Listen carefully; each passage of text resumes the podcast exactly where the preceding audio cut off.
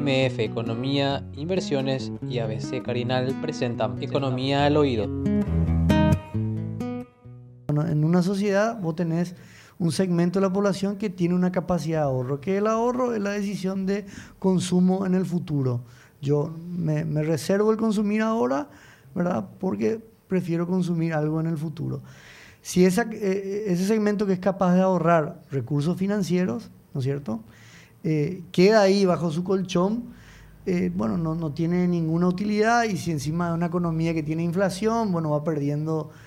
entonces, ¿qué ha pasado? A lo largo de la historia se ha desarrollado una industria que ha sido capaz de absorber ese segmento ese ahorro de ese segmento y darle una utilidad. ¿A quién? Al otro segmento que quizás necesita por un anhelo de inversión o por un anhelo de consumo presente, endeudarse, ¿verdad? Y, ahí sale el negocio financiero.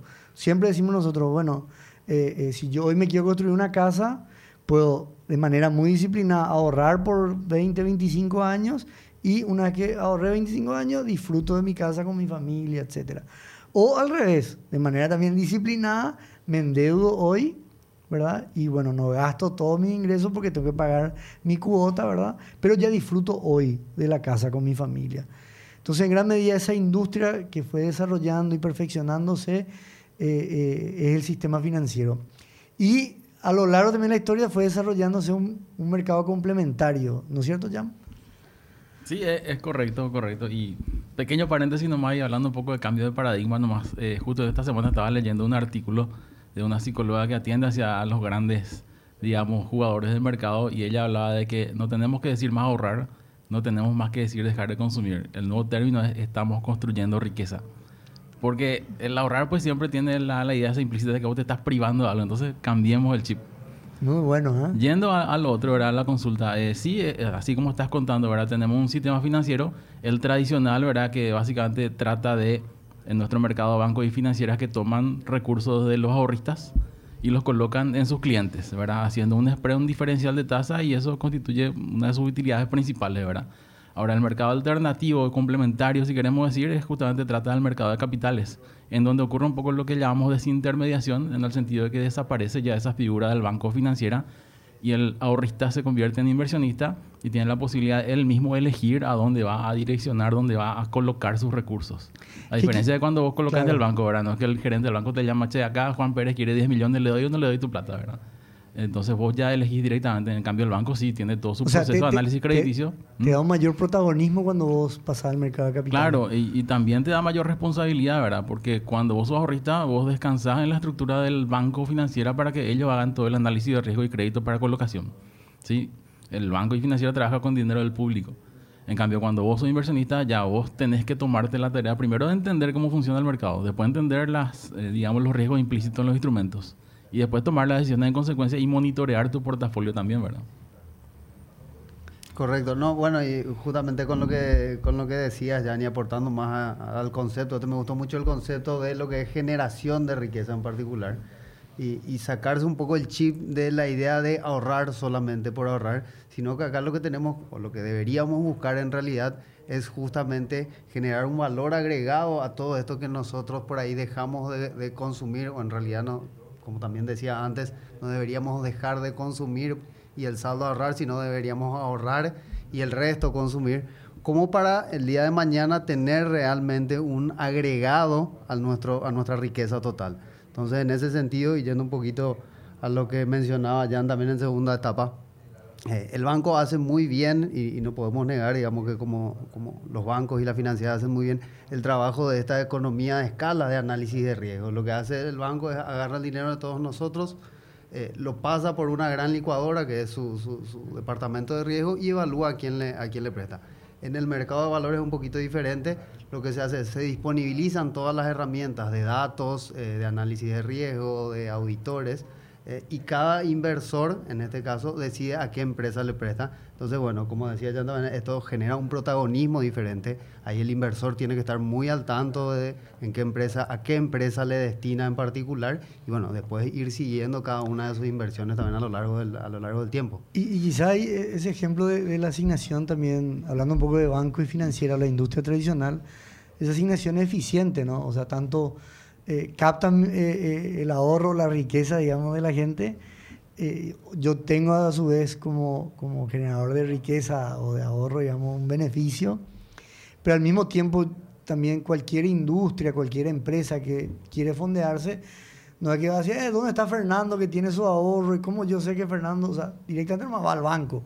Y, y ahí se hace una, o sea, se hace Correcto. asignación más eficiente, ¿verdad? Claro, correcto. En ese sentido, y justamente siempre decimos que eh, tanto los bancos y financieras, o sea, el sector bancario, como el sector del mercado de valores, no, no es una, una ley de este, uno o el otro, o sea, no es, un, no, no es una competencia dentro del sistema de financiamiento, sino son esquemas distintos y son complementarios. O sea, el mercado de valores tampoco funcionaría sin un mercado bancario por detrás eh, que acompañe. Y bueno, en realidad se, se suma el mercado de valores como una opción más de financiamiento. Y ya que estás hablando del mercado de valores, a mí me gustaría profundizar sobre la estructura de tal, eh, porque hablamos de, varios jugadores dentro de ese conjunto y como que la gente a veces se confunde porque tenemos la Comisión Nacional de Valores, tenemos la las casas de bolsas, entonces el emisor, el inversor, son conceptos a veces un poco agilados, pero en esta en este programa vamos a tratar de, de desmitificar, vamos a decirle algunos conceptos y para que la gente siga el tema. ¿Te parece, Fernando? Genial, Y genial. tenemos en la siguiente lámina, así que le pedimos a Valeria, por favor, que nos acompañe con esa lámina que habla sobre la estructura del mercado de valores. Y veo algunos futbolistas, creo que hicieron como una suerte de esquema. Este, este es un auténtico Gil Pereira, una obra de arte patentada desde el día de hoy. Gil Pereira. Sí. Ah, bueno, está bien. Eh, a, a lo largo de, lo- de los últimos meses venimos con Alfredo y como, como venimos hablando en, en- en varios, en varios medios, en varios programas, eh, siempre tratamos de darle un, un esquema un poco más sencillo y que la gente entienda realmente y sacarle esta, eh, este tabú que a veces hay acerca Así del mismo. mercado de valores, de la idea que todo el mundo tiene de eh, la gente gritando en, en Nueva York dentro de un recinto, negociando algo que no sabemos bien qué es. Eh, entonces...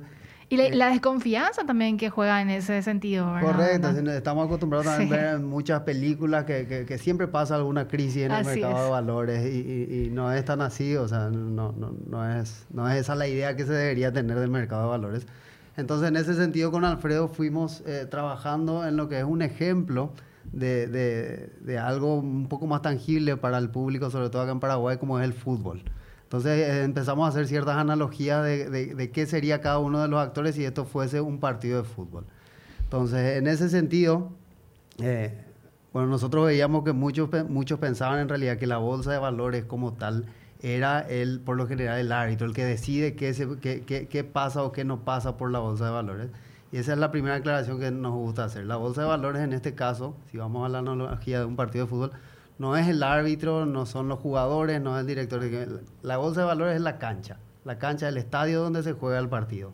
Entonces a la bolsa de valores acuden todos los actores, en este caso jugadores, árbitros, eh, periodistas, reporteros, el público, Entrenadores. entrenadores, los directores técnicos. Entonces todos acuden a la bolsa de valores, siendo la bolsa de valores el recinto o plataforma digital hoy en día, porque se hacen las transacciones de manera digital, eh, y se conectan todos, digamos, para lo que es el partido de fútbol. Eh, por otro lado, bueno, tenemos los jugadores, que son en este caso inversores y emisores, empresas y, y- y personas que quieren invertir, no uno contra el otro, y esto siempre es algo que nos gusta aclarar, no, no, no es un partido de inversores contra emisores. De hecho, eh, cuando Jan, por ejemplo, cuando Alfredo, cuando cualquiera de nosotros invierte en una empresa, a partir de ahí juegan en el mismo equipo por lo general. O sea, si yo invierto en la empresa de Jan, a mí me gustaría que la empresa de Jan le vaya bien, entonces acompaño eh, la empresa, entonces somos, jugamos en el mismo equipo. Ahí el, el partido siempre nos gusta hacer referencia de los actores, pero no es un, un sector versus el otro, sino juegan todos en el mismo equipo. Después, bueno, si vamos a lo que es la Comisión Nacional de Valores, en este caso, que es el ente regulador, sería el árbitro del partido. Es el que dice, ok, este jugador sí puede ingresar al campo de juego, este no, este tiene que salir, eh, eh, la pelota está bien, controlan las redes, controlan que la línea esté bien marcada. Entonces, el, el rol de la Comisión Nacional de Valores es el rol del árbitro del partido. Y después, bueno, tenemos otros actores como, como son las casas de bolsa en este sentido, que, que a mí me gusta verlo. Bueno, ahí le vemos al, PEP también eh, como una estratega y son los que justamente le, le, le, dicen o asesoran a los jugadores, que en este caso son inversores y emisores, eh, para desarrollar cada uno de los partidos. Entonces son las casas de bolsa las que ofrecen este asesoramiento especializado y si un inversor, por ejemplo, que sea un, un defensor central que mide 1,98, eh, musculoso, le dice, ok, vas a jugar de esta manera porque tenés estas capacidades, tenés este perfil de juego. Eh, y bueno, y si vos sos un 10 y tenés un dominio de la pelota, al emisor le dice, vas a jugar de esta manera y vas a tener esta estrategia de juego. Entonces, que, es la analogía de repente la versión al riesgo, ¿verdad? Eh, Hay gente que, que tiene menos versión al riesgo, hay gente que tiene más. Entonces vos vas haciendo tu estrategia también de acuerdo a tu, a tu perfil. Correcto. Y ahí, ahí cuando hablaba eh, Alfredo de la versión al riesgo, es el perfil justamente que cada uno tiene para eh, tomar o no ciertos riesgos en, en, relación al rendimiento que quiere tener. Ya, le traslado una preguntita a Jan sobre las casas de bolsa. Jan, eh, obviamente hubo una suerte de evolución de un tiempo a esta parte en Paraguay de, las casas de bolsa, porque teníamos, imagino, contadas antes y de un tiempo a esta parte, por obviamente la evolución o la demanda que se generó en este tipo de instrumentos, eh, hizo que se generaran y se abrieran otras casas de bolsa y terminan siendo un jugador más que importante dentro de este conjunto, vamos a decirle, de hacer negocios. Claro, eh, yo creo que pasa un poco por una evolución natural, lo más luego, ahora de las sociedades y de los mercados financieros hasta hace poco tiempo, el 2010 recién empezaron las negociaciones de instrumentos electrónicos, por ejemplo, en nuestra bolsa, ¿verdad? lo cual le dio mucha más negociabilidad y más liquidez al mercado. Igual no fue suficiente, tomó eh, el hecho de que ingresara al Ministerio de Hacienda a emitir botes dentro de lo que es la bolsa y también que las instituciones financieras empezaran a fondearse a través de instrumentos dentro de la bolsa para darle mayor volumen. Y esto claramente hace que mayores jugadores vean la posibilidad de negocio y se vayan sumando las casas de bolsa, ¿verdad? Y así fue una cuestión de evolución natural. Botes Más emisores. Dijiste, botes dijiste. Sí, perdón, bonos del tesoro. Bonos del por el Ministerio de Hacienda que son deuda pública, ¿verdad? Emitida a través del Ministerio de Hacienda con la bolsa de valores para fondear eh, gastos del, del, presupuesto, ¿verdad? Eh, entonces, yendo al otro, es una cuestión de evolución natural de los mercados, en donde una vez que se sumaron más actores, más emisores, más inversionistas y, bueno, más, eh, y digamos, jugadores vieron la oportunidad de crear una casa de bolsa y participar del juego, ¿verdad? meterse en la cancha. ¿Hoy 100% de las operaciones se hacen de manera electrónica o hay todavía en...? Hoy tenemos aproximadamente un 99, no te digo 9 porque es como 6 me parece, si no me equivoco, pero el, el, prácticamente el 100% se realizan de manera electrónica. Sigue existiendo un mercado tradicional, o sea, un, un mercado presencial, por así decir, dentro de lo que es la negociación, pero es mínimo y es sobre instrumentos que se crearon previamente justamente a la negociación electrónica, que bueno, por una cuestión de que fueron creados bajo otro régimen, siguen negociándose de esa manera tradicional o física. Más las acciones que muchas de ellas todavía siguen siendo cartularias. Correcto. Cartularias, imagino de papel, fuera. Papel, sí, con todo el riesgo que conlleva, se moja, se pierde, come el perro, rompe la novia, me contó un amigo.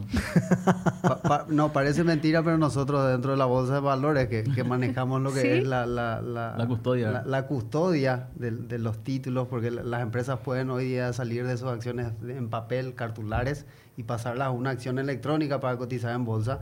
Eh, nosotros en, ese proceso de conversión de las empresas recibimos todo tipo de eh, excusas, y, no, no excusas en realidad, bueno... Eh, accidentes. Accidentes que suceden con las acciones, así que no les está mintiendo ya cuando les dice eso. Seguimos con la estructura del mercado de valores y nos queda un jugador importante también dentro de esto, Fernando. Correcto, y bueno, ahí como hablábamos también y, y estábamos hablando un poquito previamente en el corte decíamos eh, lo que son las calificadoras de riesgo. En este caso nosotros, bueno, habíamos hablado con Alfredo y nos gustaba darle un poco el papel al periodismo dentro de lo que es la calificadora de riesgo como un ente neutral que evalúa la capacidad de juego de cada uno de los equipos. O sea, eh, ahí las calificadoras de riesgo, así como los periodistas también agarran lo que son los detalles de, de las empresas o de los equipos en este caso y evalúan, ok, este equipo eh, tiene el perfil del Barcelona, tiene un plantel muy bien armado, entonces yo creo que puede jugar a este nivel, este es un potencial resultado de ese partido y hacen un poquito el trabajo este de evaluar lo que podría ser el desempeño de cada uno de, los jugadores y de los actores dentro del, partido. Y, de hecho, eh, haciendo el paralelo con el sistema financiero tradicional, las calificadoras tienen también un rol muy importante en el sentido de, darle, digamos, esa información, ¿no es cierto?, al inversor.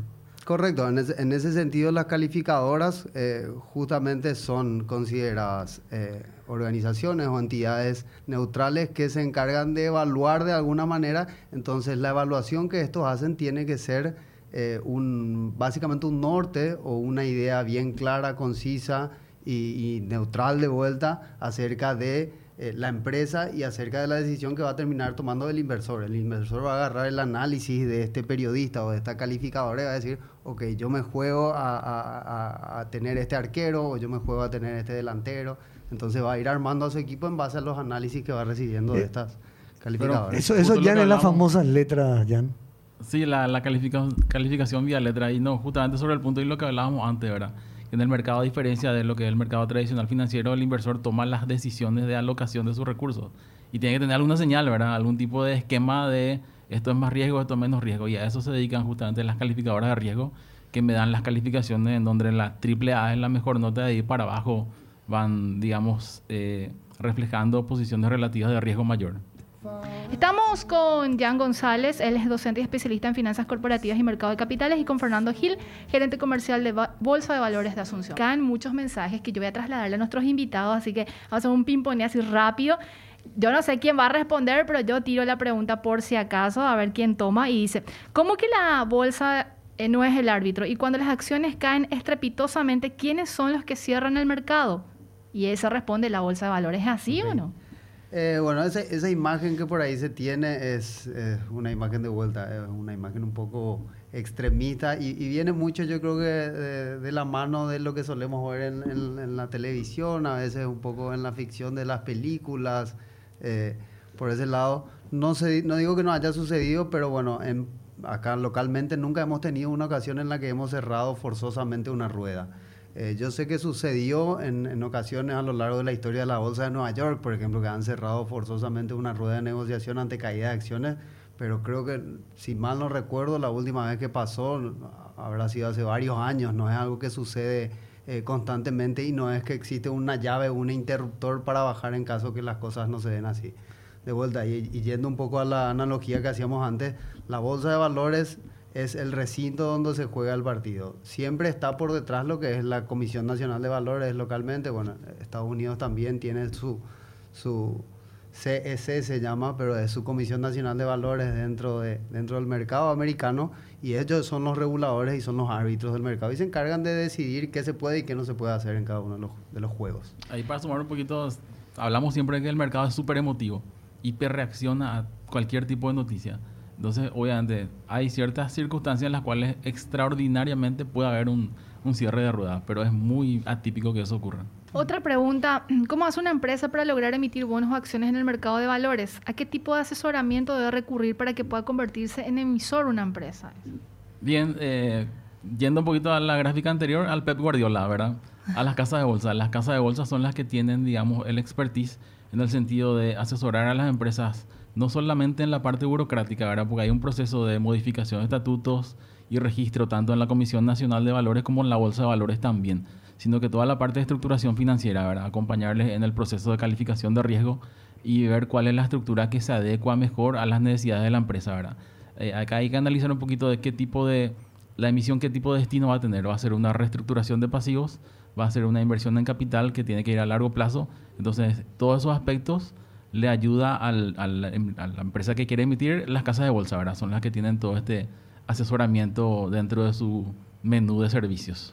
¿Cuántas casas de bolsa están actualmente operando en Paraguay, Fernando? Hoy en día tenemos 16 casas de bolsa habilitadas y sí puedo decir también que hay, hay, mucho, hay, hay mucho interés de, de seguir sumando casas de bolsa. De hecho, tenemos una más en proceso de, de, Ah, mira. de- de constitución eh, y de vuelta. Eh, por lo que nosotros recibimos y el deseo que escuchamos, hay muchos queriendo hacer el curso para convertirse en los Pep Guardiola del mercado de valores.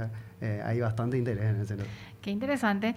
Y eh, otro mensaje, y con esto cierro para volver a, a nuestro tema, a desglosar lo que estamos hablando. Ahora bien, ¿cómo una empresa puede operar en la bolsa sin tener movimiento operativo, por ejemplo? Creo que la pregunta hablaba específicamente de la cementera que Así está es. Y me encanta la pregunta porque es el ejemplo perfecto de cómo funcionan complementariamente el sistema financiero y el mercado de valores. ¿Por qué? Porque era una empresa, era un proyecto, era un project finance, que necesitaba financiamiento no solamente por parte del accionista, no solamente por el, por el sistema financiero, por parte de los bancos, porque por el tamaño del proyecto se requería una inversión tal que únicamente entrando también el mercado de capital, capitales también a complementar la, la, provisión de financiamiento, es posible, fue posible que eso se haya llevado a cabo. Entonces, obviamente, a la hora en que uno estructura ese tipo de proyectos, tiene en cuenta que haya una cobertura necesaria para justamente honrar todas las obligaciones que se generan, tanto con los bancos como los inversionistas. Entonces, en ese caso específico, hablamos de una combinación de un sindicato de bancos, ¿verdad? que es cuando todos los bancos se ponen de acuerdo, hacen un contrato y todos juntos financian en X proporción cada uno por un lado, y también el mercado de capitales, que también funcionó como una de las, eh, digamos, de los proveedores de financiamiento para ese proyecto. De vuelta, eh, es un ejemplo claro de cómo funcionan complementariamente el sistema financiero y, el mercado de capitales. Y quizá ahí me sumo ya un poco en, las dos últimas intervenciones que tenés, un poco de nuevo eh, esta complementariedad que él dice, ¿verdad? O sea, en gran medida, ¿por qué yo una empresa que estoy acostumbrada a tener mis líneas de crédito en un sistema tradicional recurro de repente al mercado de valores? Y ahí creo que eh, eh puede, explicarnos que por lo general también los bancos ¿verdad? Eh, tienen o captan, digamos, depósitos por lo general a corto plazo, ¿verdad? Sí, eh, la pregunta es, ¿por qué una empresa debería ir a la bolsa, básicamente, verdad? Sí.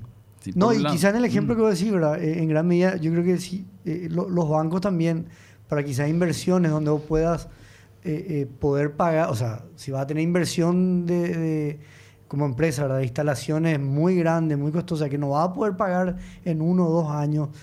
Eh, eh, por supuesto que requerís un, fondeo de, mayor plazo, ¿verdad? Y quizás si el banco o los bancos, eh, sindicatos, así, no, no, tienen esa capacidad de repente disponible o ya el riesgo podría subir y afectar las tasas, bueno, se generan alternativas en el mercado, ¿verdad? Claro, la gran diferencia puede que los bancos trabajan con dinero de sus clientes en el mercado de capitales el, inversionista es el que aporta, digamos, los fondos requeridos. Ahora, eh, la empresa, ¿por qué iría a, bolsa? Depende mucho de cuál sea el destino, ¿verdad? Si hablamos de una financiación a largo plazo, ¿verdad? Para ya sea una nueva planta, una, una nueva flota de vehículos para distribución, un nuevo sistema informático, inversiones que me requieren largo plazo de, recuperación, ¿verdad? Y ahí tenemos la ventaja de que el mercado de capitales típicamente sale a sola firma, cuando el banco está obligado regulatoriamente a o pedirte amortizaciones de capital a partir del segundo año o pedirte garantías reales en la forma de hipotecas o prendas. Entonces esa ventaja es la que tiene el mercado de capitales, ventaja digamos, ¿verdad? sino que distinto de lo que es la financiación tradicional bancaria, ¿verdad? donde el banco te pide garantías o amortizaciones y en el mercado vos podés ir, porque hoy día nuestro mercado ya está acostumbrado a tomar riesgo de 10, 12 años, puedes ir a largo plazo con garantías mínimas o inclusive a sola firma, ¿verdad? y cancelando, amortizando tu capital al vencimiento. Entonces esa es la ventaja que te da si es que hablamos de proyectos de inversión, ¿verdad? También hablamos de reestructuración de pasivos. Ahora mismo estamos viviendo eso, ¿verdad? Con toda la, salida de la pandemia, muchas empresas quedaron con deudas a corto plazo.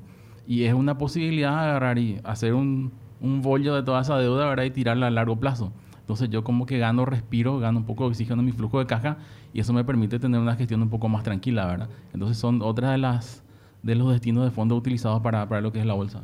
Claro, ahí, ahí justamente sumando a lo que menciona y yendo un poquito a lo que es el espíritu de cada uno de, de, los mercados, tanto el bancario como el de valores, eh, justamente y como decíamos al comienzo, eh, los bancos lo que hacen es economía de escala con la gestión de riesgo. Ellos agarran muchos fondos de mucha gente y van determinando eh, y van pasando por su, su, su, lupa de análisis a toda una cantidad de empresas. Entonces tienen que ser bastante expeditivos a la hora de utilizar los recursos que van captando de todos los ahorristas que decimos. Entonces, eh, al banco no le sirve mucho tener el dinero parado que recibe, sino siempre le interesa prestar, entonces necesita ser expeditivo y justamente hace una economía de escala con ese análisis de riesgo. Cuando hablamos sobre todo de, productos, de, proyectos como lo que menciona Jan, donde vos tenés un proyecto a 10, 12 años, es algo largo plazo, es muy puntual, es muy grande, ahí generalmente el estilo, eh, por, por, por, una cuestión de la, estructura del mercado de valores, sí va más a la proyección de ese proyecto en puntual, entonces vos necesitas generar un análisis bien puntual sobre esa estructura, que es lo que el mercado de valores permite. O sea, el mercado de valores a través de las calificadoras, de la Comisión Nacional de Valores, del asesoramiento de las casas de bolsa, agarran este tipo de proyectos o este tipo de empresas y las someten bajo una lupa, las van acompañando y generan un programa de emisión global que tiene una característica por lo general, eh, y eso es algo muy, bueno, público y muy bien sabido, que el mercado de valores trabaja con plazos mucho más largos porque justamente hacen este análisis independiente para cada una de las empresas y no tienen tanto esa economía de escala de lo que es la gestión del riesgo del, de, una, de un préstamo. Me gustaría compartir la otra lámina sobre eh, el que habla sobre el volumen negociado en la bolsa de valores, porque quiero vincular a una pregunta que me hace un oyente que dice 16 casas de bolsa para un mercado tan pequeño. Es un tanto sospechoso, ¿no? Dice el, el oyente. Y me gustaría ir desglosando cómo fue evolucionando y que ya ya nos había, que ya ya, que ya, ya nos había, nos había adelantado de que fue una evolución natural del mercado del crecimiento, ¿verdad? No sé si Fernando o Jan pueden compartirnos. Sí, sí, sí, Puedo encarar primero el tamaño del mercado, porque sí es cierto, ¿verdad? Cuando hablamos 2010, 2015, sí hablamos de un mercado que era pequeño para quizá tantas casas de bolsa que no eran tantas en ese momento. Hoy día hablamos de un mercado de 3.500 millones de dólares aproximadamente 2021. Sí. Hablamos de casi el 30, 30% más o menos de las reservas internacionales del país. Entonces hablamos de un mercado que ya creció y que permite sumar más jugadores. 8% del PIB aproximadamente. Sí, Sí, bueno, y en ese sentido, y, también lo mencionaba Jan al comienzo, eh, el sistema electrónico de negociación implementado en el 2010 creo que fue en gran parte partícipe eh, de justamente esta evolución del mercado y este, este desarrollo natural del mercado.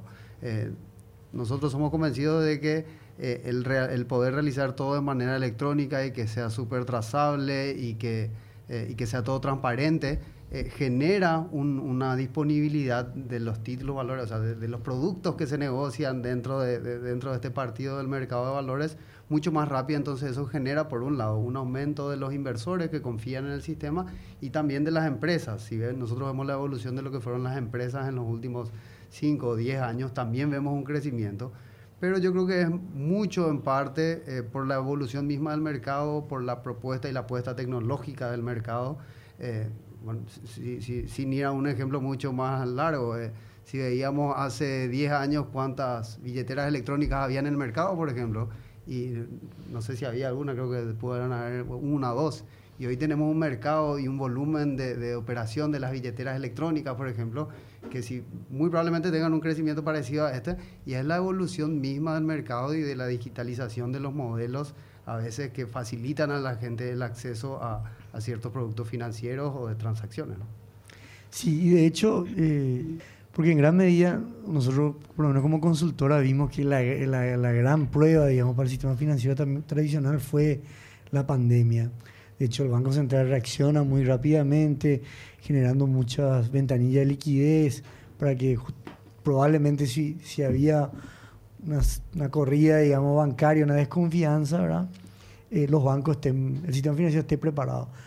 No ocurrió así, significa que, que la gente confía en el sistema financiero o ha confiado en el sistema financiero y ese, ese, esa gran liquidez y esa caída en las tasas eh, paradójicamente permitió, no sé si me equivoco ahí ya, Fernando, un, desplazamiento, un movimiento hacia el mercado de capitales bastante intenso. Y agregamos nomás lo que de 2022 ahora para mostrar en dónde estamos hoy, eh, comparando con lo que fue el, cierre del año pasado, pero podemos pasar nomás las láminas. La siguiente lámina. Como decía ya en 23 eh, billones de guaraníes cerca Claro, esto mismo, ahí están viendo justamente esto en dólares. El año pasado cerró en 3.400 dólares, depende de qué tipo de cambios tome, y ahora estamos en 989, casi mil millones de, de, dólares un, negociados. Un poquito más con, con, los cierres de estos de estos de estas semanas, pero mm. estamos en ese volumen. Claro, esto es a mayo. Esto es a mayo, esto es el último dato que tenemos de la bolsa.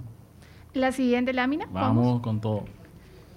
Esto es el mercado, mercado secundario. y hablábamos un poquito hace rato de por qué el mercado puede ir a más largo plazo que los bancos por la sencilla razón de que el inversionista puede vender su título en cualquier momento.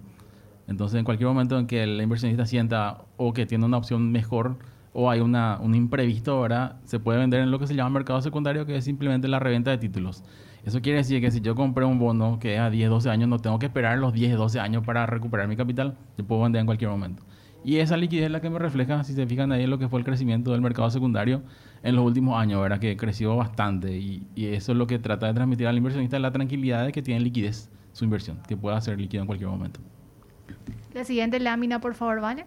Es lo mismo, pero en dólares. En dólares. Siempre pues, cuando hay mucho cero es un poco complicado, ¿verdad? Sí, totalmente. hay Sí, que azul, dólares- amarillo, eh, todo un tema también. Eh, Hay, hay una diferenciación así brevemente entre mercado, entre lo que sería el mercado, no sé si llamarlo primario y secundario, obviamente, ¿verdad? Claro, el primario es cuando salen las empresas a emitir por primera vez. Y como te decía, no hace falta que vos te quedes los 10 años de tu bono. Si vos querés venderlo, vendés y eso es lo que llamamos mercado secundario, que es la reventa de títulos. Y que lo que dice ya, cuanto mayor volumen de mercado secundario ya te transmite mayor serenidad porque significa que hay liquidez, que yo en cualquier momento puedo eh, eh, disponer de mi, de mi capital. ¿verdad? Exacto.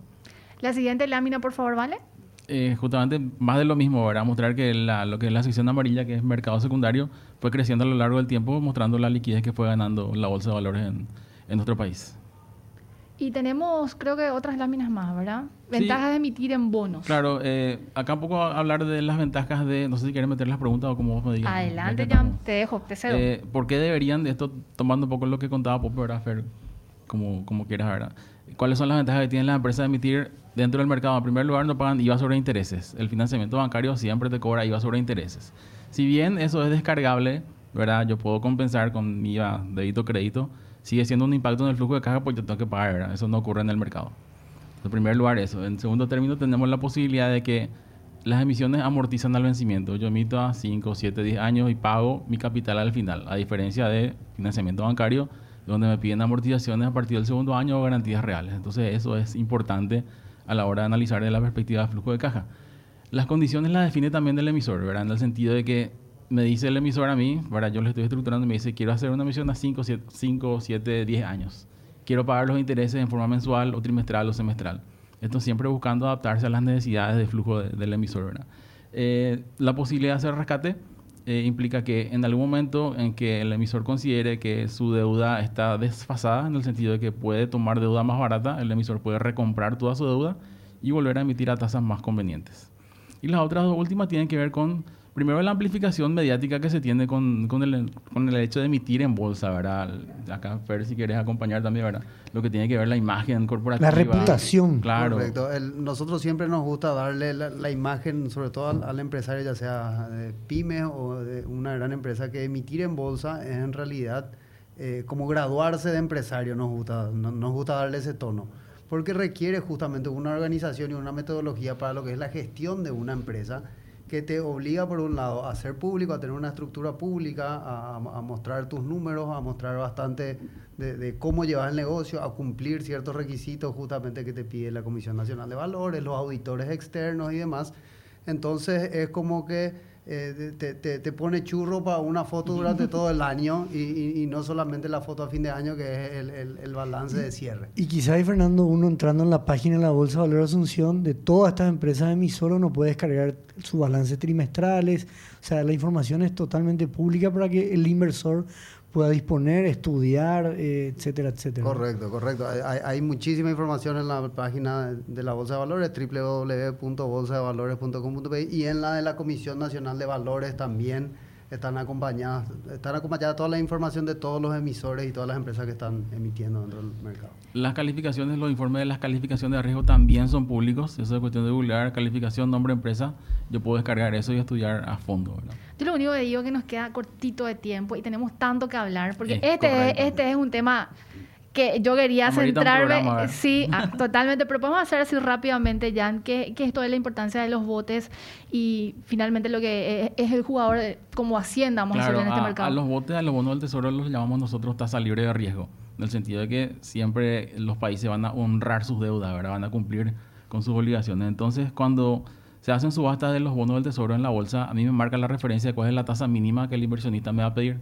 Entonces, a partir de ahí, yo voy agregando primas de riesgo, ¿verdad? Es decir, un emisor que sale con una calificación AAA suma a la tasa de los bonos del tesoro un pequeño spread, ¿verdad? Un 1%, digamos. Y a partir de ahí, cuanto menor sea la calificación de riesgo y más es la tasa. Pero siempre el bono del tesoro es el que me fija a mí el piso O sea, de la tasa que tengo que pagar. Así diciendo rápido, si Hacienda saca a 10 años una deuda a 10%, 10%, claro. la- la No puede empresa, por más churra que sea, no actividad económica, mum, mum, mum, no va a ser nunca nueva, O va a sea, ser 11. Puede, pero yo no voy a poder colocar eso porque en un mercado racional ningún inversor me va a comprar por me dice, mira, Paraguay. prefiero, para nomás, allí". prefiero nomás comprarle Claro. el, el- el tesoro que me da más, más seguridad y más... Exacto.